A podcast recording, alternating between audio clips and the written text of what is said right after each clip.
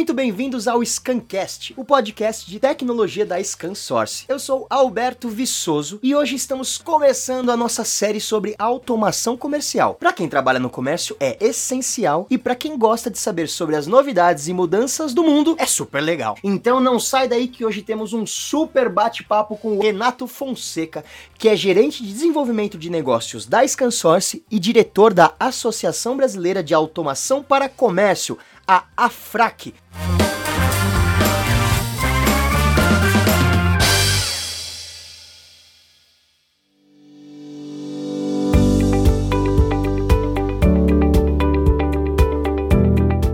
Mas que diabo é automação comercial? Vamos lá, é muito simples. É a implementação de novas tecnologias e ferramentas que servem para transformar os processos manuais em processos automáticos. Como contar moedas, por exemplo. Para que, que eu vou perder tempo contando um saco de moedas se existe uma máquina que faz isso muito melhor do que eu? Dessa forma, ganhamos tempo e podemos nos dedicar a coisas que as máquinas não podem fazer por nós. Quem vai nos acompanhar nessa série é o Renato Fonseca. Seja muito bem-vindo, Renato. Olá, olá, Alberto. Obrigado aí. Obrigado pelo convite, obrigado pelas canções, pela oportunidade. Vamos lá desbravar um pouquinho desse mundo da automação comercial e tentar levar aí o máximo de informação para quem nos ouve. Maravilha, maravilha. Então vamos lá, para começar aqui, Renatão, conta pra gente o que é que podemos esperar do futuro do varejo regional após a pandemia. Cara, eu acho que essa é uma excelente pergunta. Muito se fala, né, nas grandes redes, no, no, grande varejo, mas se você pegar esse mundo, né, hoje de pandemia, né, na situação toda que vivemos, quem realmente continuou movendo o negócio local, quem realmente continuou movendo as comunidades foi o regional. E o regional, ele não fechou nesse período. Ele teve que se adaptar muito a esse novo período, a essa nova realidade, porque de uma hora para outra, todo mundo estava em casa. Se você pegar no comércio regional era isso, né? Aos finais de semana eles eram lotados e ao meio de semana, quando você fala de supermercado, por exemplo, meio de semana eles ficavam meio vazios. E de uma hora para outra todo mundo estava em casa. Então esse varejo regional teve que se adaptar muito. O que a gente tem agora como uma onda muito grande que esse pequeno e médio varejo não enxergava muito era a primeira digitalização do seu negócio. Ele era muito centrado no mundo físico, era a lojinha dele, que a lojinha veio passado de pai, que ele vai passar filho dele. Eles dificilmente se preocupavam com a digitalização do seu negócio de estar online, de estar sempre online no atendimento ao cliente, isso é o mais importante. Quando a gente fala de digitalizar o seu comércio, às vezes não é abrir um e-commerce, não é estar dentro de um marketplace, por exemplo, mas estar disponível ao cliente em qualquer plataforma que o cliente esteja. E isso forçou muito nessa, nessa questão de pandemia. Isso cada vez mais, eu acho que o varejo regional vai trazer isso para o seu negócio, de digitalizar o atendimento, de estar sempre disponível. Um segundo ponto, ele entendeu que não dá mais para ele estar em um local físico parado, inércio, esperando o cliente até ele. Cada vez mais você vai ver o varejo indo até a sua casa, o varejo físico indo até a sua Então hoje você entra no seu celular, entra no seu WhatsApp, entra em algum aplicativo de delivery e pede e o varejo vai até você. Você não precisa ir mais até nenhum local. E sim, você pode continuar comprando no pequeno e o pequeno ir até você. Antes, quando você falava em, processo de compra delivery, você falava muito nas grandes redes. Ah, a grande rede me entrega, ok, mas o, o seu Zé aqui da padaria não me entrega. Não, agora ele passou a entregar. Antes era só, só a pizza da cidade, né? Só a pizza do seu bairro que entregava. Agora não, você consegue pedir tudo via delivery, você consegue tudo que vá até a sua casa. Então acho que esse pequeno varejo, esse pequeno e médio, que é regional, que é específico, que faz algo daquele bairro, daquela cidade mais distante, ele cada vez mais vai começar a ir até o cliente, né? E isso é importante e isso acelerou muito, assim. Ele teve que se preocupar primeiro em digitalizar seu negócio e seu atendimento. Não necessariamente ele criou um website, mas ele teve que ir até onde o cliente estava e ele teve que entregar onde o cliente estava. Então isso a gente vai ver cada vez mais. E aí com isso ele começa a adotar novas tecnologias que ele nem olhava. Quando você fala de um, de um, varejo regional, ele não se preocupava muito com o sistema, ele não se preocupava muito com a integração, a solução que ele, do que, que ele tinha de tecnologia. O cliente até ele, ele era regional, as pessoas tinham que recorrer até ele, que não tinha outra opção, então ele vendia. Hoje não, né? Ele teve que correr até atrás do cliente, né? Então ele vai começar a se profissionalizar, se equipar tecnologicamente, aí ele começa a ver um sistema melhor, ele começa a ver um serviço de atendimento melhor, ele começa a se preocupar em ter uma estrutura também para para ter isso. E não adianta só falar em tecnologia, ele chega ele não, ele não assina nenhuma uma banda larga assim, de boa qualidade, ele pega o plano mais baratinho só para falar que tem. Então ele começa a se estruturar cada vez mais, ele começa a adotar mais tecnologia. E não tecnologia por tecnologia, mas tecnologia usual. Isso é importante frisar, assim, tecnologia que vai fazer a diferença no atendimento dele. Acho que isso que é o, é o grande futuro do varejo regional, é deixar de ser físico, somente físico, onde os clientes vão até ele, e ele passa a ir até o cliente também, né? E atender o cliente onde o cliente está. Legal, legal. Você falou uma coisa aqui é muito interessante, pouco falada, né? É nesse momento de crise que a gente está vivendo, por conta das pessoas estarem mais tempo em casa, enfim, a gente vê muita notícia de comércio que tá fechando, que tá quebrando, de restaurante que não tá mais recebendo. Você imagina os restaurantes na Vila Olímpia, né, em Moema, na Paulista, que tinha uma grande concentração de pessoas. Na verdade, isso foi dissipado, né, nessas regiões e as regiões mais periféricas, onde as pessoas moram, os restaurantes menores começaram a ter mais clientes. Então tem números também de crescimento do, do mercado regional. Então isso que você disse sobre automação seria quase um segundo passo. Agora que as pessoas eles precisam atender de forma melhor, é agora é um segundo passo, né? Passou aquele medo inicial de, de desses pequenos quebrarem. Agora eles falam, pô, agora como que eu atendo melhor, né, em tempos virtuais? Interessante você levantar esse ponto. É, o que tem hoje, por exemplo,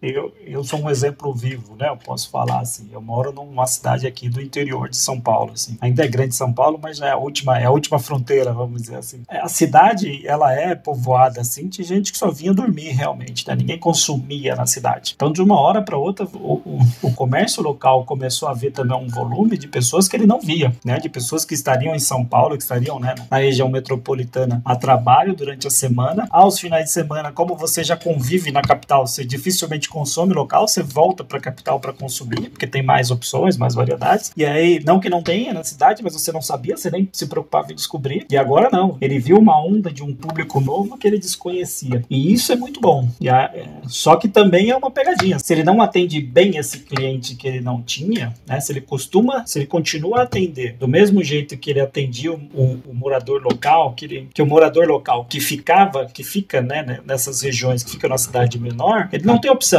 então ele acaba tendo o atendimento que tem, né? Às vezes o cara não atende bem, mas é a única loja que tem, é o único comércio, é a única loja de sapato, é a única loja de roupa que tem. Então ele acabava se acostumando com aquele atendimento que às vezes não era tão bom. E agora não, né? Você tem mais clientes. Então como é que você atende bem esse cliente? Esse é um grande desafio, assim. E aí passa por tecnologia também, porque o cara quer ter a mesma experiência, você quer ter a mesma experiência que você tem em São Paulo, numa grande rede. Esse é o ponto do pequeno e do médio, assim. Como é que ele entrega a mesma experiência de um grande, de uma grande capital ou de uma grande rede, assim, para que ele não perca esse cliente de novo, para que, né, se tudo voltar ao normal, né, todo mundo fala do novo normal, é, para que ele não perca esse cliente. Aí entra também tecnologia, investimento em tecnologia de atender melhor. Esse é o grande negócio e esse é realmente o futuro, assim, como é que você atende melhor seu cliente e se equipa para isso, para atender mais e vender mais. Verdade, verdade. E se a gente puder torcer pelo melhor, né, essa democratização de público, pode, num futuro, com todo mundo bem estabelecido, fazer uma grande mudança na melhoria da qualidade de vida das pessoas, né? É, isso é o que a gente espera que, que, que o futuro guarde para nós. E aí, eu já vou emendar aqui, Renatão, num ponto que você comentou, cara. Eu quero saber como é possível fazer um atendimento de qualidade em tempos virtuais? Tá, e outra pergunta é difícil, né? Mas é o mais importante é estar disponível, assim.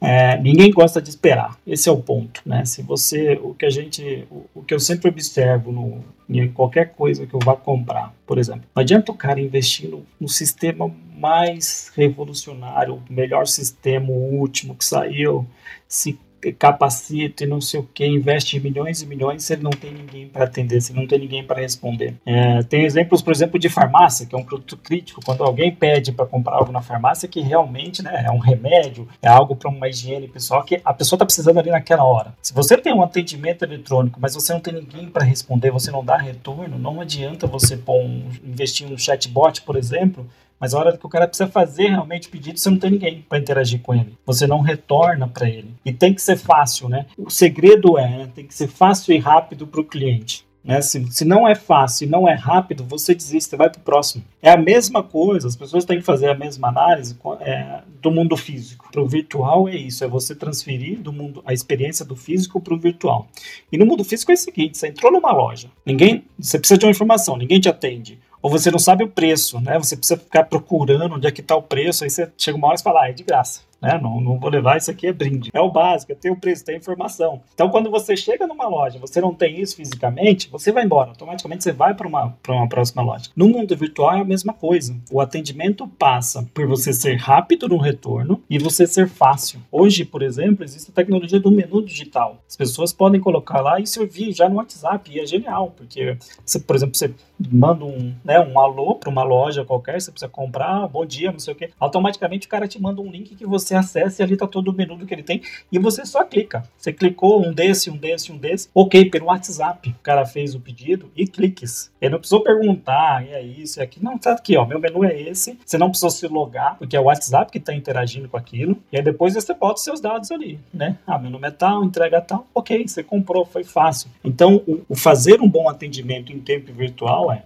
estar disponível, retornar ao cliente, ser rápido e ser simples. Você não pode, por exemplo, um erro clássico né, de lojas que tentam fazer um atendimento virtual, ela nem deixa o cara prosseguir, o cliente prosseguir se o cara não informa o nome, o CPF, o e-mail cadastrado. Você nem prossegue, deixa o cara falar o que ele quer, né? deixa o cara falar o que ele quer primeiro, pô, né? Não... Cara, isso é muito chato. E isso é muito chato, a gente tem que concordar, não é verdade? Eu desisto, às vezes, de tanta informação que eu tenho que dar. É isso, cara. O, o que falta, às vezes, para o varejista, para o dono, né, para o empreendedor, se bota no lugar do cliente, você responderia aquele questionário? Você faria, você seguiria essa jornada? Assim, todo mundo fala em jornada do cliente, assim, mas a jornada tem que ser fácil, tem que ser simples, tem que o, o, o, cliente nem ele não pode perceber que ele está preenchendo algo para você, tem, porque tem que ser um negócio suave, assim, que ele consiga fazer e rápido, e ele tem a informação certa. Não adianta ficar perguntando, não sei o que. Ah, cara, o cliente só quer saber quando vai chegar. Que hora chega? Ah, não, me informa seu CPF, seu e-mail, para eu começar a te ouvir. Cara, putz, isso não vai dar. Então, assim, o atendimento virtual tem que ser rápido, simples e objetivo para o cliente. Que é isso que. No mundo virtual, a gente é assim, a gente é objetivo. Você vê que né, quando você fala com algum comunicador, por exemplo, né, um WhatsApp da vida, um message, a gente nem escreve a palavra inteira, a gente abrevia um monte de coisa, porque a gente é objetivo. Então tem que pensar isso também. Né? Quem, tão, quem estão comprando são pessoas, e as pessoas são objetivas, e muito mais objetivas no mundo virtual. Verdade, verdade. E a gente está ficando ah, condicionado a isso, a gente está ficando condicionado, né? Por exemplo, o Instagram hoje em dia, Stories é 15 segundos. Acabou. E, e não dá pra gente pensar que uma empresa do tamanho do, da, do Instagram, que é do Facebook, né? É, não dá pra pensar que uma empresa desse tamanho não fez esse tipo de estudo, né? Então a gente tem que ser inteligente a ponto de perceber isso e absorver pra gente. Cara, se o cara perder mais do que 15 segundos para me fazer uma pergunta, ele vai embora. Exato, exato. E se ele ficar também sem esse, se ele ficar 15 segundos sem um retorno, ele já, ele já fecha a janela, ele fecha a conversa com você e ele não vai te dar outra oportunidade. Isso é fato, assim. É, você pode fazer o teste com todo mundo, todo mundo que está ouvindo aqui. Se, se, você mandou algum questionamento, viu um, um chatbot, viu um WhatsApp, viu um message da vida, e o cara te demorou 30 segundos para você já é uma eternidade. você não vai, você parte para próxima. Você fica parado olhando para a tela. Exato, né? As pessoas estão ansiosas. As pessoas são ansiosas, estão mais ansiosas, principalmente agora. Nesse... Isso é esse desespero, ansiedade. Né? Você fica olhando para a tela, fala, pô, ele não tá digitando. Nesse período, a gente, a nossa ansiedade deve ter crescido, cara, a mil, uns mil por cento, entendeu? Porque você tá, né, você tá ansioso, tá nervoso. Tudo bem que agora a gente já tá se acostumando, já fazem aí quase sete meses, né, do, desde o início. Mas mesmo assim, né, a gente quer as coisas mais rápidas, então tem que ser rápido e objetivo. Muita conversa, eu não quero um amigo, eu quero comprar algo, né? Se eu quiser sua amiga, eu mando pro, eu mando a mensagem pro meu amigo, não, eu quero comprar algo, tem que ser objetivo e tem que ser rápido. Ah, isso é ótimo, né? A sua simpatia tem que ter um limite. Eu não quero um amigo. Isso é genial, cara. Exatamente. E, e, falando agora um pouco sobre as formas de pagamento, né? Porque cada vez mais o dinheiro é só um número, ele é virtual totalmente, né? Cada vez menos você tem eh, papel em circulação, né? E, e, e fala pra gente agora como fica com o Pix essa nova forma de, de transferência de pagamento. Existe uma previsão para o futuro do pagamento? Isso também é, é algo que está sendo muito discutido agora. Assim, o Pix ele vem para é para quem não conhece o Pix, ele é um arrojo de pagamento, né? Arrojo é só uma forma de pagamento, como o débito e crédito. Só que é uma ferramenta do Banco Central. O Banco Central resolveu lançar a ferramenta dele porque existe no Brasil várias carteiras digitais. Então você tem vários exemplos no mercado aí de carteiras digitais, que onde você cadastra seu cartão de crédito, ele vira ali um, uma forma de pagamento. Você chega num estabelecimento que aceita aquela, aquela carteira digital, você só aponta seu celular num QR Code e ok, a transferência é feita. Como existe, começou a existir muito, né? E desde 2015 o Banco Central Central vem trabalhando muito forte para abrir esse mercado. O setor de pagamentos no Brasil ele era muito fechado. Ele era um duopólio. Assim, tinham duas empresas apenas que podiam operar aqui no Brasil. E desde 2015 o Banco Central vem trabalhando para reverter esse cenário e para que a gente também se desenvolva. E o Pix vem para isso. Assim, ele vem para complementar uma solução. E aí uma solução regulamentada pelo Bacen, que isso dá uma segurança muito grande, porque é quem regula todo o sistema bancário no Brasil, né, o Banco Central. E ele vem e entrega um produto que é muito bom, que ele vai sim revolucionar mas no sentido da troca de dinheiro. Porque vai ser muito simples. Você, comerciante, você pode se cadastrar junto à sua instituição financeira, junto ao seu banco, e você vai ter um QR Code seu. Você vai ter um código seu, uma chave sua. E aí, se uma pessoa for pagar no seu estabelecimento, ela vai ter a opção do débito, crédito ou via Pix. E você, usuário final, né, você cliente, também vai ter essa opção. Você vai poder cadastrar uma chave Pix. Mas lembrando que a chave Pix ela é transferência instantânea, então ela, ela é um débito, se você pensar. Você tem que ter o dinheiro, né? Aí vão ter várias instituições financeiras que vão, que vão te oferecer lá, fazer fazer o Pix no crédito e tal. Mas o Pix ele vem primeiro para regular esse mercado dessas carteiras digitais, fazer um concentrador. Ele concorre também com essas carteiras digitais, ele não as elimina, porque aí as carteiras digitais ela tem outras funções, tem outros benefícios. Ela vem para complementar um sistema e ela vem também porque no Pix você não necessariamente é, você não vai precisar de cartão de crédito. Tem muita gente no Brasil, só para você entender, Alberto, a gente ainda transaciona de tudo tudo que é transacionado financeiramente no país 52% é com dinheiro físico. É muito dinheiro. Tem muita gente fora ainda do mundo digital de pagamentos, quando você fala do, do mundo eletrônico. Então, é, ela vem até para incluir essa galera. Porque essa galera que faz muita transação com dinheiro, às vezes ela não tem, ela não tem opção. Ela não tem acesso ao serviço bancário, ela não tem um cartão de crédito. A única conta que ela tem é num banco no banco público que é só para efeito social, para sacar o seu auxílio, sacar a sua aposentadoria, mas nunca nem oferecer cartão de crédito. Ela não tem crédito para isso. O Pix não. O Pix ela não precisa de crédito. Vai precisar cadastrar e traz uma segurança também, porque pensa, ano passado, para você ter ideia, em 2019, segundo a ABEX, a ABEX, a Associação Brasileira das Empresas de Cartão de Crédito e Serviços, ela é quem regula toda essa galera que faz algum tipo de transação financeira junto ao Bacen. Ano passado, o Brasil transacionou com plástico, plástico é o cartão de crédito, né, débito ou crédito, 1,8 trilhões de reais. Isso foi 45% só. Então tem mais 2 trilhões de reais que foi comercializado no varejo em dinheiro dinheiro. Olha quanto isso produz, por exemplo, de assaltos. Você tem dinheiro, a galera sabe que você está andando com dinheiro. Então o Pix vem para isso. E cada vez mais o, o dinheiro físico tende a deixar de existir. E aí isso vem trazer uma onda também. Isso é muito interessante porque isso obriga o varejo a se equipar tecnologicamente, a investir em tecnologia sem ser algo imposto. Você vê que negócio doido? Porque antes a gente tinha. Isso é uma coisa também que o Brasil, quando se falava em automação comercial, até 2015 também, coincidentemente, ele era muito regido pela lei. Então nem ninguém automatizava o seu negócio porque queria. Ele automatizava porque o fiscal foi lá, bateu na portinha dele e falou: olha, você já fatura tanto, você tem que ter uma impressora fiscal. Aí o comerciante só se preocupava em ter impressora fiscal. Ele não se preocupava em realmente automatizar o negócio dele. Eu falei, não, vou colocar isso aqui só porque o fiscal tá me enchendo, senão eu vou tomar uma multa. No final era isso. Ninguém acordava assim, tá aí, vou automatizar meu negócio. E aí o governo deixou de fazer isso no sentido de ser algo imposto assim tão veementemente, tão, tão direto, mas ele começou a fazer dispositivos que as pessoas vão ser obrigadas a se automatizar e a colocar tecnologias, mas agora não porque estão dizendo para você tem que fazer isso, não, porque se você não fizer isso, você está fora do jogo. E isso é o legal, porque assim a pessoa deixou de ver a tecnologia como um custo e ela tem que ver como um investimento, porque senão ela não vai estar no jogo, ela não vai conseguir. Imagina você abrir hoje um comércio em que você não receba cartão, cara, é inconcebível. Eu mesmo não ando com dinheiro na carteira, você me pediu um real agora, ferrou ferrou. ferrou, porque eu não tenho. Você pode, se o ladrão for vir me assaltar, ferrou. Senão ele vai passar, ele vai passar raiva, só tem cartão. Então as pessoas, os comerciantes têm que se equipar tecnologicamente, investir mais em tecnologia, porque ele tem que atender o cliente. E dinheiro a tendência é sumir. Dinheiro a tendência é as pessoas a não usarem cada vez menos o dinheiro físico e começar a usar o dinheiro eletrônico. E o Pix vem para auxiliar nessa, vem para acelerar essa transformação. O crédito não é acessível a todos, por conta de N fatores. Aí também surge as fintechs até para cobrir uma, um pouquinho dessa lacuna, porque banco tradicional ele tem seus critérios de crédito, isso é fato, né? Ele tem toda uma estrutura, ele tem uma estrutura maior. É óbvio que ele vai ser mais criterioso quando se fala em crédito, porque o crédito é ele que tem que avalizar isso, né? Quando ele dá um crédito para uma pessoa, se a pessoa deixa de pagar isso, por exemplo, você, você tem um cartão de crédito, você deixou de pagar, quem tem que arcar com esse custo não pagamento e pagar o varejista é o banco. Então por isso que ele também é criterioso ao dar um cartão de crédito, ao dar um limite de cartão de crédito. As fintechs vieram para isso. Quando abriu o mercado, a fintech viu, pô, é aqui um negócio, aqui uma lacuna, dá crédito para quem não tem. Ok, já consumiram, entraram numa lacuna que os bancos tradicionais não faziam, e agora o Bacen está forçando mais um pouquinho com o Pix, fazendo que, que essas carteiras digitais, essas fintechs, também comecem a entregar mais crédito para a população, para que a população possa usar mais tecnologia e possa ser inserida mais, cada vez mais no consumo. Assim. Isso é um negócio muito legal. Assim, o Pix vem para ajudar bastante nessa transformação digital do varejo assim, e, do,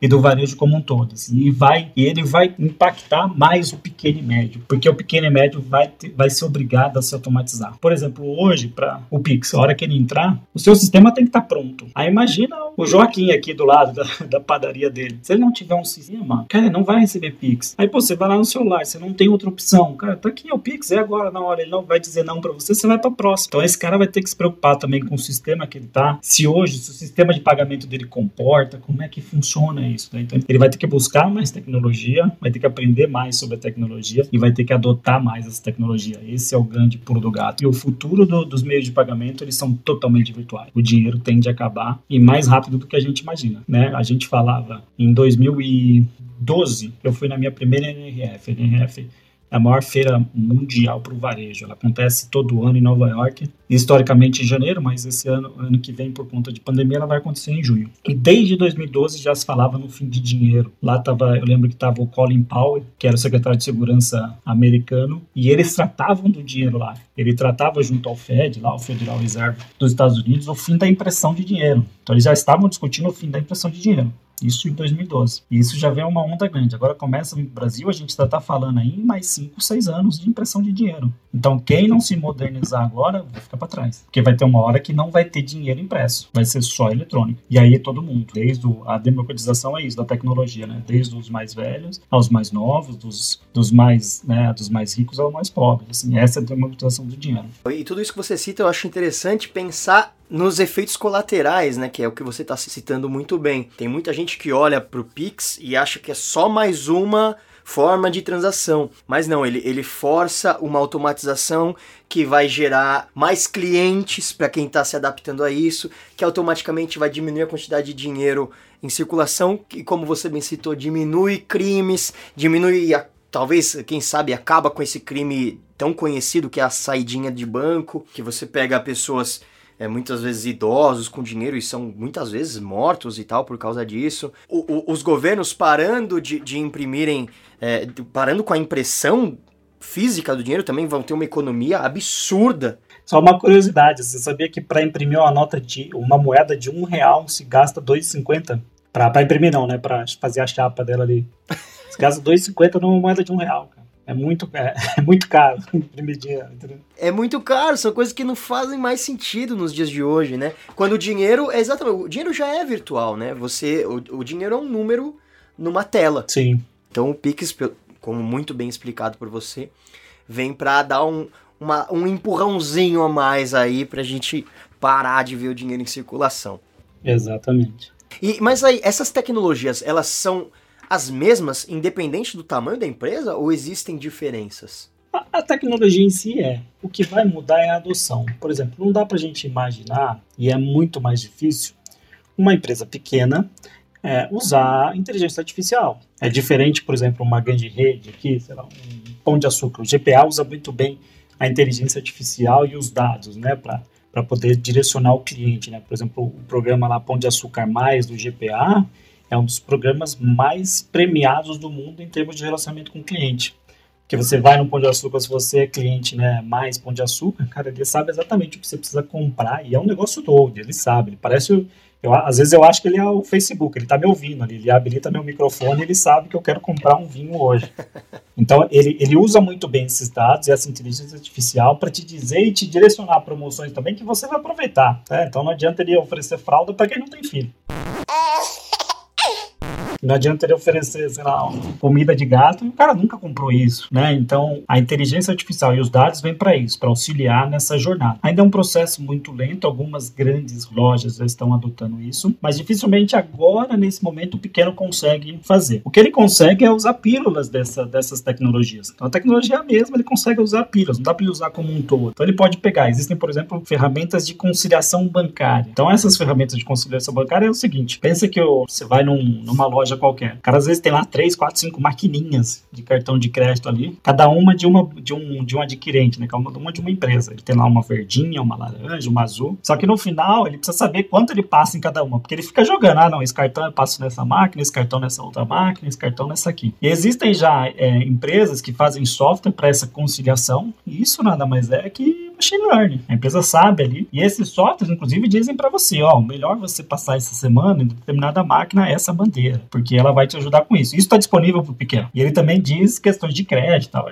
É uma ferramenta legal, uma ferramenta muito boa. Aí agora, por exemplo, com a NFC, que a nota deixou de ser um negócio que ficava ali na impressora é hospedada hoje em nuvem, tudo sabe direitinho, tem empresas que começam a dar informação para você de preço. Então, ele sabe te dizer quanto custa um, uma água mineral na sua região, nos seus concorrentes, sabe te dizer quanto quanto custa isso. Então, o pequeno consegue usar pílulas. As tecnologias são as mesmas, mas a adoção é o que difere. Assim. Então, o pequeno ele pode começar a usar alguma coisinha, pode começar a experimentar. Não que ele invista nisso agora, assim, e nem, nem recomendo, né? Mas ele pode começar a ter pílulas dessas tecnologias, pílulas dessas, desses insights que a tecnologia gera. Mas em questão de tecnologia para atendimento, não. Tecnologia para atendimento ele pode usar já. Óbvio que ele vai, não precisa pagar a melhor ferramenta, né? A ferramenta que o, que o GPA usa, mas ele pode pagar a ferramenta similar que cabe no bolso dele. Então a adoção pode ser, de algumas outras ferramentas, pode ser muito bem feita, principalmente no que de atendimento. Acho que o pequeno tem que fazer já, equipar tecnologicamente para atender melhor. Isso ele pode fazer o uso de uma tecnologia que o grande usa. O que vai mudar ali é o fornecedor, mas ele pode fazer. A tecnologia está aí deve ser usada. Mas é um momento de se destacar, né? Quem começar já a adotar isso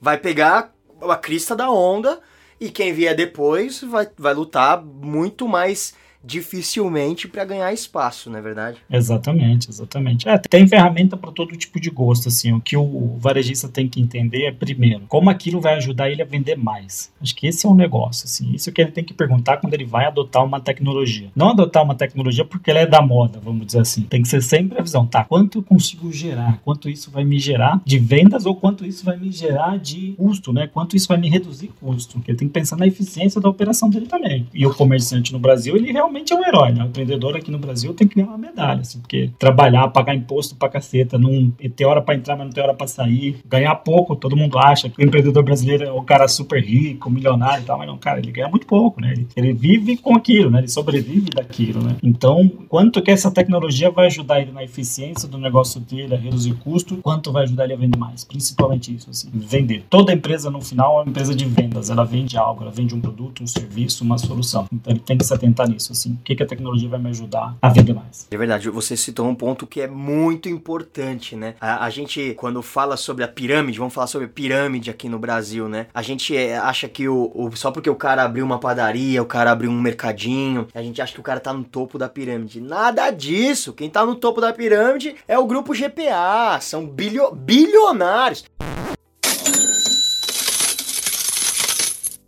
As pessoas têm que entender que a diferença de um milionário para um bilionário é maior do que de um pobre para um milionário. É, exato. Não, que, esse cara, geralmente, quando você falou da pirâmide aí, ele tá lá embaixo ajudando a carregar as pedras, viu? Exatamente. Não tá lá em cima mesmo, não. É, 95% das pessoas que têm que tem comércio estão na base da pirâmide. É muito importante citar isso, porque é uma grande confusão que existe no Brasil e a gente tem que limpar essa ideia, né? Para as pessoas entenderem. Cara, você tem que entender que você tá lá embaixo, então, como que eu penso, né? É, é, a forma de pensar muda. O governo, vamos falar de governo, o governo devia também entender um pouco mais e equilibrar isso. Mas é isso que você falou, vamos dar uma medalha para o empreendedor brasileiro. é verdade, é verdade. Então vamos lá, para per a pergunta de um milhão de dólares, então. Como é possível aumentar as vendas e o consumo no cliente? Pô, essa vale 2 milhões, assim.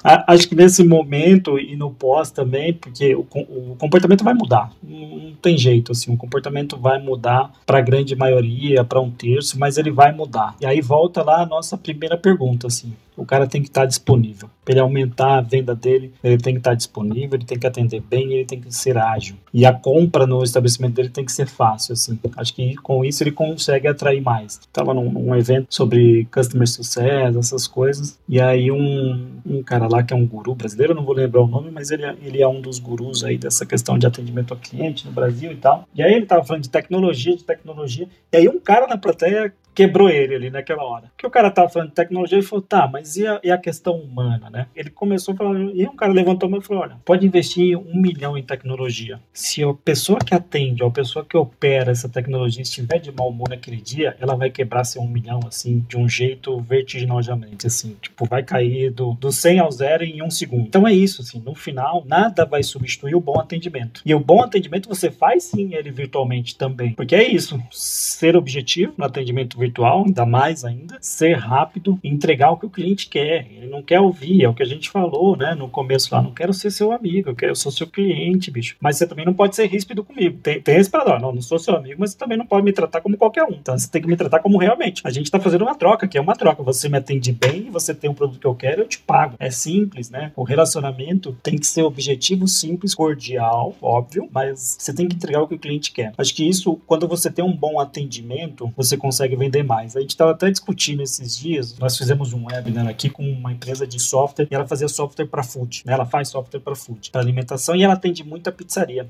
E sabe qual que é o maior problema e o maior fator de sucesso e insucesso de uma pizzaria? É o motoboy. Cara, sua pizza pode ser a melhor da galáxia. Se o motoboy tratar mal a hora que ele vai entregar, o cara nunca mais compra com você. Ou sua pizza pode ser a pior do mundo, mas o motoboy entregou, rapidinho para você. A pizza não estava revirada e o motoboy foi solícito com você a hora que ele te entregou. Olha, olha que negócio difícil assim, que paradoxo, entendeu? O motoboy pode quebrar uma pizzaria, lá sendo, ou pode levantar. E ele tava falando assim que, né, que o cara quando vai a pizzaria, a principal preocupação dele é nos entregadores. Tem óbvio a qualidade da pizza, mas é aquilo, se a, se a entrega não for boa, e aí é o que a gente volta na jornada do cliente, todo mundo fala, e às vezes a jornada é isso. O fundador da Sambatec lá, ele fala muito disso, né? É, quando alguém ele tem alguns exemplos né? Ah, quando alguém me pergunta de eficiência, vai eficácia, eu mostro esse vídeo. Ele tem muito isso no LinkedIn. E é isso. Às vezes você está pensando tanto em tecnologia, tanto em tecnologia, só que você não entrega bem, né? Então você tem que entregar muito bem o que o cliente espera. É o tal da, da, da experiência do cliente, né? Você pega as lojas reserva, é a melhor experiência de compra de uma loja de roupa. Teoricamente é uma camiseta e o cara te faz se sentir o máximo com aquela camiseta. Você paga 300 reais numa camiseta. Olha que, que louco. O cara te atende tão bem e tão objetivo, porque você entra lá, todo mundo é solícito, o quê? Só o cara sabe que ele tem que te vender né? Ele vai te deixar à vontade, mas ele tá te induzindo a comprar. Isso ele nunca esquece. Ele tá ali vendendo uma coisa. E você paga 300 reais numa camiseta, que você compra a mesma camiseta, não, o mesmo produto, não a mesma, óbvio, mas você compra uma camiseta por 40, 50 reais. Mas você paga 300 na loja dele, porque você foi bem atendido, você foi objetivo e ele te entregou o que você precisava. É um negócio muito paradoxal. Então, o atendimento é o que vai fazer toda a diferença. Um atendimento muito bom, entregando o produto que o cliente precisa, cara, você consegue vender mais. E é legal, né, isso que você tá falando, porque como a gente está num mundo que a gente está numa corrida pelo desenvolvimento tecnológico. Parece que desde que inventaram a internet, as pessoas estão loucas, desesperadas, querendo digitalizar tudo. O que, por um lado, é até legal e, e divertido, interessante, né? A gente não vê a hora de que uh, tenham carros voadores, né? E, Sim, os Jetsons, né? Os Jetsons, exatamente. Fala, pô, prometeram tanto isso nos desenhos animados que a gente quer. Mas é importante saber também, e por um lado acho que até é reconfortante, é, saber que esse lado humano não está se perdendo, né? Saber que existe ainda espaço para o humano. E nem se vai em tecnologia nenhuma, porque por trás de toda tecnologia você tem alguém operando, você tem que ter alguém para operar, alguém que criou. No final é isso, né? Alguém que criou, alguém que opera. Os assistentes virtuais, né? É, não sei se você tem uma Alexa ou, ou se eu uso o Google da vida, mesmo assim você tem um operador, né? Ele não faz sozinho, você automatiza, mesmo assim alguém automatizou aquilo. Então, assim, o relacionamento humano, esse não vai se perder. Esse não vai se perder, essa interação humana é, não vai se perder. E aí você pode aliar com o mundo virtual. E isso é o legal, você aliar o humano com a tecnologia. De novo, não adianta você ter um melhor sistema se você atende mal. E nem atender muito bem se você não tem um sistema bom. Olha o paradoxo, você tem que alinhar os dois ali, é, tem que achar um equilíbrio fino. Tem que achar um equilíbrio fino aí, né?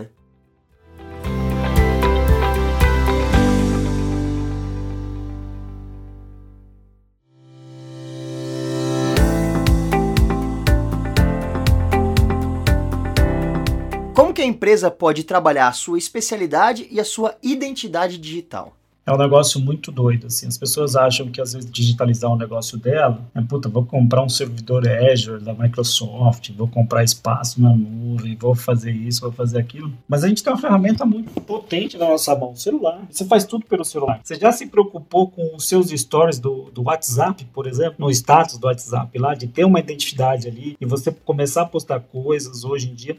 Hoje o público público-alvo, o cliente, ele consome muito, muito conteúdo. Então, você também precisa começar, e o pequeno consegue fazer isso, ele não precisa ser grande para fazer isso. Começar a produzir conteúdo para a clientela dele, virtualmente, para que esse cara se interesse no negócio dele como um todo, né? Não só vai lá por conveniência, não, vou ali porque é mais rápido, né? Mais perto de casa e tal. Não, ele começa a entender, começa a interagir com a marca. Assim. Isso as marcas fazem muito bem, elas interagem muito com os clientes e que o comércio pode fazer isso também. Então, é um negócio simples aqui, seu celular, cara. Você, você citou o Instagram. Instagram, você tem o Facebook, você tem LinkedIn, você tem o próprio WhatsApp, né? Porque o WhatsApp é uma mídia social, se for ver, de troca de mensagens. Cara, quanta gente não faz negócio pelo WhatsApp? Pô, status, assim, começa a criar uma identidade visual para que você transfira isso para o mundo virtual Começa a testar no seu WhatsApp, seu status do WhatsApp. Começa a cadastrar seu cliente também. Faz um banco de dados dos seus clientes ali. Se você tem um celular, que você tenha a data de nascimento do cara. Pô, manda um feliz aniversário. Você não precisa nem dar desconto pra eles. Manda um feliz aniversário pro cara. Que é puta, olha, o varejinho aqui do lado aqui me mandou um feliz aniversário. Que legal. Vou passar lá, né? Uma hora ou outra que você precisa de alguma coisa, você passa lá, pô, cara lembrou de mim. Então, tem essa questão também, produza, com, comece a produzir conteúdos com o que você tem na mão. O que é simples, assim, as grandes ideias, elas nascem simples, né, se você for ver. Então, você consegue fazer, assim, uma identidade digital muito forte quando você começa a produzir conteúdo, quando você começa a entregar coisas para seus clientes sem eles pedir. Então, por exemplo, é, no status do WhatsApp eu tenho vários aqui, tem alguns comerciantes e você clica lá, o cara tá mandando uma mensagem, ele te lembra que hoje é dia do encanador, sei lá. Pô, que legal, hoje é dia do encanador, hoje é dia... Porque é simples, né? É simples. Eu descobri que existia um dia da avó por conta disso. No status do WhatsApp, ah, hoje é dia do, do avô e da avó e tal, mande um abraço para ele, olha, se precisar da lembrancinha, eu tenho aqui. E tinha o nome da loja. Pô, que genial isso. Você entendeu? O cara investiu um pouquinho em marketing ali, ele parou. Então, o marketing digital, né? Que a gente é também uma palavrinha da moda aí, mas isso é muito importante. Isso o pequeno pode fazer. O pequeno e médio pode fazer. Não precisa ser grande para fazer isso. Ele precisa de dedicar um pouquinho de tempo, ou às vezes até ter um recurso adicional, mas ele pode começar só dedicando um pouquinho de tempo, se especializar um pouquinho mais e estar presente digitalmente, porque aí você precisa estar onde o cliente está. E o cliente está onde? Está na tela do celular, bicho. Hoje você, não, você pode passar em qualquer lugar da rua, em qualquer bairro, seja ele o mais rico ou mais pobre, as pessoas estão olhando para a tela do celular. É ali que você tem que estar. Tá. É verdade, você tem que estar tá no bolso das pessoas. Você tem que estar tá no bolso, cara. E não é na carteira. É. Né? Antigamente estar tá no bolso era você bater, você tá na, na participação do, do, gasto dele, cara. Você tem que estar tá no celular do cara. Assim. Você tem que estar tá de todas as maneiras. Se o cara tá no, no WhatsApp, se o cara tá no Instagram, se ele está no Facebook, você começa a analisar a sua clientela, né? Da onde vem mais leads. Isso tem, isso tem que estar tá em todas também, porque não adianta, né? Às vezes um, um, cliente não usa um Instagram, por exemplo. Aí você vai fazer coisa para Instagram, puta, cara, faz para todos, replica, é o mesmo, né? O, o, o trabalho é único, né? você vai alterar, vai é, ajustar para um ou para outro, mas a, a mídia é a mesma, né? Vamos dizer assim. Então, puta, esteja em todos, esteja presente e esteja no bolso dele. E como que você enxerga as mudanças das fronteiras na era digital? É, a, você acha que as barreiras geográficas mudaram? Pra caramba mesmo, assim, hoje você não tem. Hoje, o segundo maior site de vendas no Brasil é o AliExpress, cara, né? Ele manda coisa da China. E ele já tem, agora tem três CDs no Brasil. Tem um no Paraná, um em São Paulo e tá abrindo agora um em Goiás. Cara, e o cara é da China. Tudo da China, não tem nenhum produtor local. Então, as barreiras mudaram, né? Você não tem mais fronteira, você compra de quem você quiser, do local onde você está. O que precisa entender é que dá para você trazer isso regionalmente, né? Fazer um melhor atendimento no local onde você está e você também replicar esse bom atendimento e esse nível de prestação para o resto do Brasil. Você consegue fazer isso hoje, né? Não se limite ao seu espaço, assim, não se limite à sua região. Né, hoje, quando acho que deve ser, tá aí uma outra medalha para o empreendedor. O empreendedor vai, vai fazer um plano de negócio, não tem que pensar só nele, né? Ah, não, vou pensar aqui nesses três quarteirões aqui em volta do meu estabelecimento. Cara, começa a pensar o estado, o Brasil, porque não para fora, dependendo do que você produz, dependendo do que você vende. Então, se o seu produto é único, por que não? Né? Hoje dá para você vender para qualquer canto do mundo. Basta você querer investir um pouquinho de tempo, né? Às vezes investir grana também para se, se equipar para isso. Mas fronteira geográfica não tem nenhuma, cara. Não tem nenhuma mesmo. Você consegue adquirir qualquer produto do mundo no seu celular, no seu bolso hoje, de qualquer lugar e qualquer hora. Esse é o, esse é o negócio. Está disponível 24 horas para o cliente. Assim. Acho que isso que, a, que o empresário tem que começar a entender mesmo pequeno e médio. Assim, tem que começar a entender que dá sim para ele alcançar voos maiores, porque hoje a gente não tem fronteira nenhuma. Cara. Legal, legal. Porque as ferramentas estão aí, né? É, não é uma coisa doida. A ferramenta está aí. Ele tem ela, ele pode utilizar, não é? Exatamente, assim, acho que o mundo depois disso, né, o, o novo normal, ele, primeiro que ele eliminou de vez essa barreira geográfica, né, você vê que é um problema global, não é um problema localizado, né, é, de determinado país e tal, problema global. Também tem, né, a globalização tem disso também. E aí, por forçar as pessoas a não viajarem, ela, ele se abriu realmente, né? O mundo, as fronteiras se abriram realmente. Antes você tinha algum impeditivo, alguma coisa, você tinha que estar fisicamente em determinado país para fazer determinado trabalho. Cara, hoje eu acompanho há um tempo esse movimento do nômade digital, né? Que é um trabalhador que trabalha com um serviço web, ele faz alguma coisa de tecnologia e ele viaja o mundo, né? Ele, ele, é, o, é o mochileiro, né? Só que trabalhando, né? Ele para em qualquer lugar, tendo uma internet, um lugar para ele sentar, ele consegue trabalhar. Acho que isso vai aumentar muito ainda. Hoje você não precisa emigrar para nenhum país para você trabalhar em determinada área, principalmente se você é de tecnologia. Né? Tem, tem muito no setor financeiro. É, a Croácia, né? A Croácia, o leste europeu ele é muito forte e ele recruta muito brasileiro. Então o brasileiro ia para lá, mudava. Cara, só que hoje não precisa, né? Se o cara tiver uma internet aqui, conseguir se adaptar ao fuso horário, pô, ele vai que vai. Ele produz aonde ele tiver. E eu acho que isso vai aumentar muito, mesmo com a retomada de turismo e tal, isso vai aumentar muito na questão do trabalho remoto também. E a venda é isso. Você não precisa. Tá, você não precisa. Eu não preciso ir até a China para comprar um chá chinês, cara. Eu acho aqui, né? Não preciso ir nos Estados Unidos para comprar, sei lá, um, algo específico que tem lá. Cara, você acha aqui. Você pode discutir preço, é outra coisa, mas você acha, está disponível para você. A barreira hoje não existe mais, né? Verdade, verdade. Quem sabe aí, a gente olhando para o futuro, é, essas barreiras comerciais comecem a cair, né? Porque é como você falou, hoje em dia as pessoas compram muito mais fácil de outros países e você também pode vender para outros países. Então essas barreiras comerciais que ainda existem é, são políticas, né? Sim, sim, sim. E a, ten a tendência é cair, cara. A tendência é cair, sim. Assim, acho que a pandemia veio para acelerar algumas coisas que estavam engavetadas, ou ainda estavam em projetos. Acho que essa é uma delas, assim, cair barreiras de importação, exportação, isso aí. O governo está se mexendo bastante para isso, assim. A gente a gente tem que tirar o chapéu também para quando ações estão sendo feitas, assim. E isso já vem de longa data, porque independe do governo, não, né? É, mas o Ministério de, o Ministério de de Relações Exteriores, ele vem trabalhando muito há um bom tempo já para eliminar algumas coisas e essa questão de barreira comercial está sendo tratada bastante. É verdade. E atualmente com, com grandes. Por conta né, dessa pandemia, é, tem uma pressão muito maior de, enfim, da população mundial, né? Por isso, por esse tipo de movimento. É verdade, é verdade. E, e, e fala pra gente aqui, como que os marketplaces e as estantes virtuais elas estão colaborando com esse comércio online? Cara, 100%, né? 100% assim, acho que eles foram fundamentais nesse o marketplace foi fundamental nessa nesse período e ele vai ser cada vai ter uma importância cada vez maior. Primeiro que assim, né? Um marketplace ele te oferece é o que você comentou, ele te oferece uma estante virtual, cara, que para você construir o seu nome, você construir uma estrutura, você vai levar muito tempo e muito dinheiro, você vai consumir muito dinheiro. Hoje em dia, se você não quiser, você não precisa ter um site, né? Você não precisa ter o seu site eletrônico. Você pode ter uma página sua que direcione para o marketplace, né? Mas aí você vai bater em taxas, em cobranças e tal, mas o cara está cobrando de você o conhecimento, a estrutura que ele montou, que você vai levar anos para conseguir construir, e ele também te traz muito cliente, ele abre muita porta, né?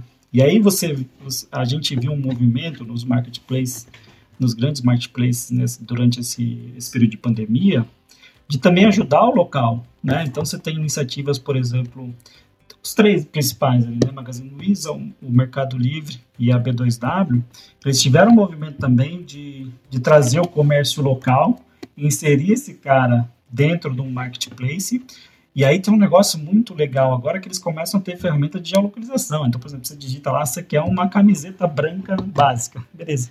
Automaticamente, o primeiro resultado que vai aparecer lá é o cara que está perto de você. Porque ele cadastra o cara lá através de geolocalização, ele sabe, ah não, putz, tem um, uma loja ali do lado do bairro do, do Alberto. Vou fazer, vou indicar essa venda para ele. Então, viu como é que a, a tecnologia vem para ajudar também a você a vender mais, assim. E o marketplace teve um, tem um papel importantíssimo e ele vai crescer cada vez mais, né? Isso é fato, assim. Você pega dados da própria V2W, do Magazine Luiza, do que eles vendem hoje, o marketplace é quase 50% da receita, né? Já é muita coisa, já é muita coisa. Pega o Magazine, o Mercado Livre é 100%, né? Porque ele só é um marketplace. Eles têm, eles tiveram e têm um papel fundamental agora nesse período. Vão ter um papel importantíssimo ainda no pós, porque os comerciantes estão se acostumando, né? É, antigamente, antes de tudo isso, ainda até ano passado, existia um movimento meio que contrário por conta de taxas, eles achavam abusivo e tal. Mas aí com a pandemia eles viram, não, puta, realmente não é que é abusivo, é o custo do cara manter um negócio. É o custo de uma ferramenta é, gigante e de uma base de clientes muito grande. É o que a gente, a gente volta na fronteira, né? O marketplace coloca o comerciante em contato com uma base de clientes tão grande que ele ia levar anos e anos para conquistar. E provavelmente ele não ia se manter em pé a todos esses anos para conquistar. Né? A gente pega o, o, só um dado do Sebrae, o varejo no Brasil, a base da pirâmide, né? não estamos falando dos grandes, ele tem um tempo de vida de 18 meses apenas, entre o cara abrir e fechar. O cara fecha muito, são pouquíssimos que ultrapassam essa barreira. Tanto que entre os empresários existe uma comemoração. Quando você chega no 19 mês, você faz a comemoração como se tivesse nascido de novo, né? Tivesse nascido agora. Porque realmente, 18 meses ele pode quebrar. E já o marketplace ele vem para ajudar isso, para que você não quebre, né? Você tem mais clientes, você não fica limitado à sua base de clientes, à sua, à sua localização. Você pode usar o marketplace para estar no Brasil inteiro, né? Para estar no Brasil inteiro, para estar em contato com uma base gigantesca e com uma tecnologia gigante por trás disso. Então, hoje, quando ele entrega a geolocalização, pôs um tempo de, de desenvolvimento e investimento gigante. Não foi fácil, por mais que você, né, você como cliente, você ache, nossa, isso é tão óbvio, né? Por que, que não fizeram antes?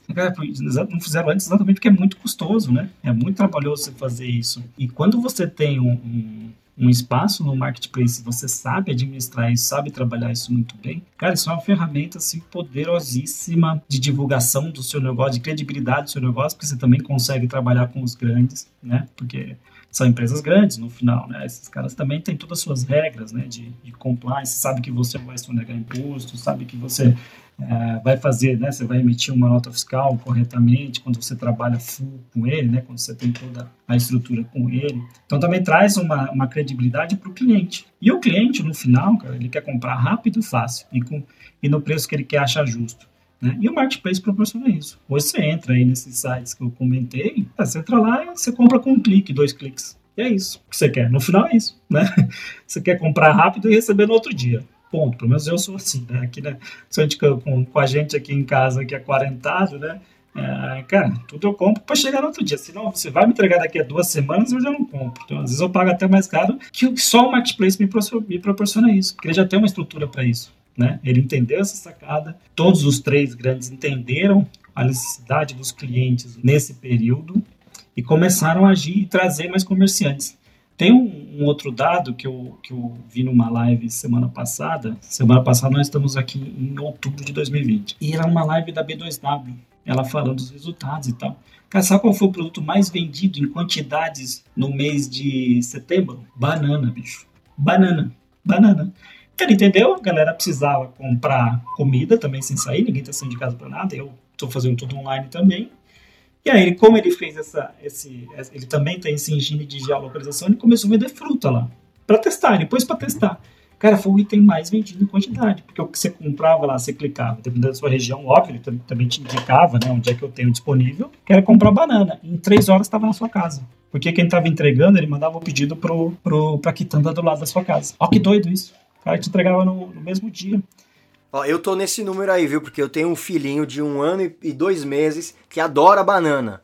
E eu comprei banana. Olha só, quem diria? Eu não imaginei que eu tava, tava ajudando. Cara, olha aí. Na B2W, só procurar lá na Americanas ou no, no Submarino, cara. Você pode comprar e dependendo de onde você está, ele te entrega em três horas. Em qualquer, em qualquer hora que você fizer um pedido, ele vai te entregar em três horas. Por quê? Porque ele usou a tecnologia a favor. Ele está ele tá incluindo, né? Todos esses três, né, os três grandes, eles incluíram o regional, o pequeno varejo. Ele democratizou ainda mais o, o comércio eletrônico, né? Antes, quando a gente falava em loja virtual, em comércio eletrônico, a loja era do cara, né? O cara tinha estoque, ele fazia tudo, a loja, né? O produto era dele. Agora não mais, né? Você pega é, o Mercado Livre, que é o maior da América Latina, né? Vale 56 bilhões de dólares na bolsa na, de Nova York. Pô, ele não tem um produto, bicho, ele não vende nada, né? Se for ver assim. Ele entrega a base para as pessoas, para o comerciante, ó, tá aqui. Uma base de quase 16 anos, né? De construção, acho que até mais, acho que é mais, o Mercado Livre tem mais, uma base de 16 anos de construção, com uma infra gigantesca, com uma estante, né, com, com um sortimento gigante, que muita gente entra, são quase 40 milhões de acessos dia, pois isso é coisa pra caceta, e ele dá isso pro comerciante, é essa porta que ele abre. Né? Então, o marketplace é fundamental e vai ser vai ter força cada vez mais. Assim. É bom o comerciante olhar para isso também.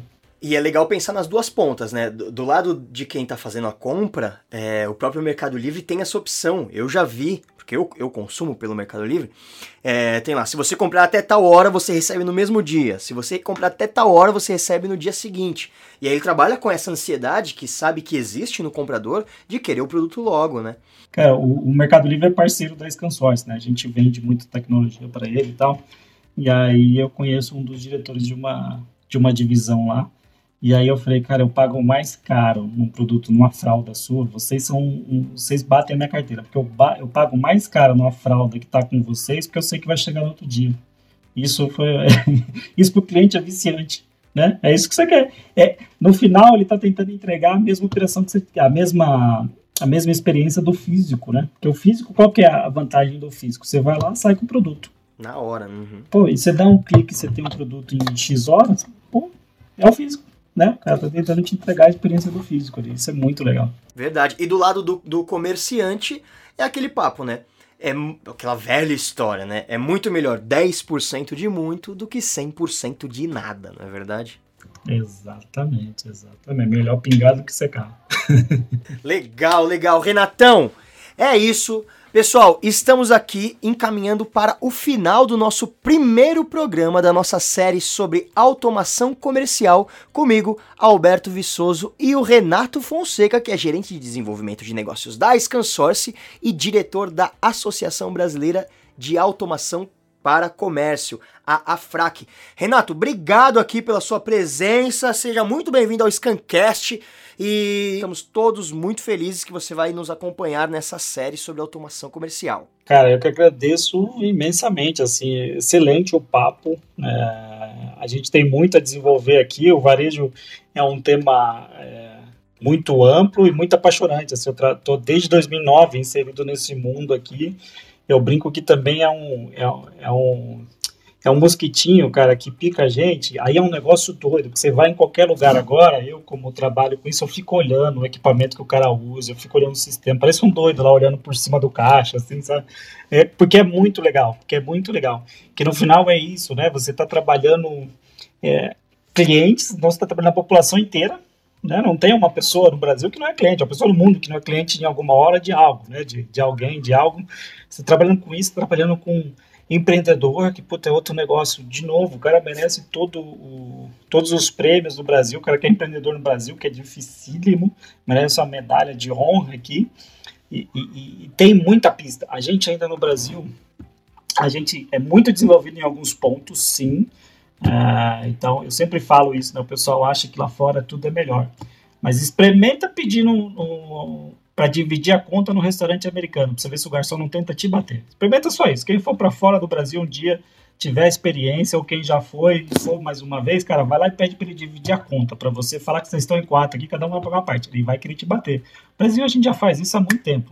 E no sistema, tudo. A gente é muito desenvolvido para algumas coisas, estamos atrasados sim para outras, mas isso que é o legal, então tem muita pista. Então você, revendedor, você canal que está ouvindo a gente, ou você empreendedor, Cara, tem muita pista em automação ainda. Tem muita coisa bacana que a gente pode desenvolver em conjunto, assim. E isso é o legal desse mercado. Isso é muito legal. E a tendência é só evoluir, assim. Então, vem com a gente nessa jornada que a gente vai falar de muita coisa é, e vamos conhecer bastante coisa juntos. É isso.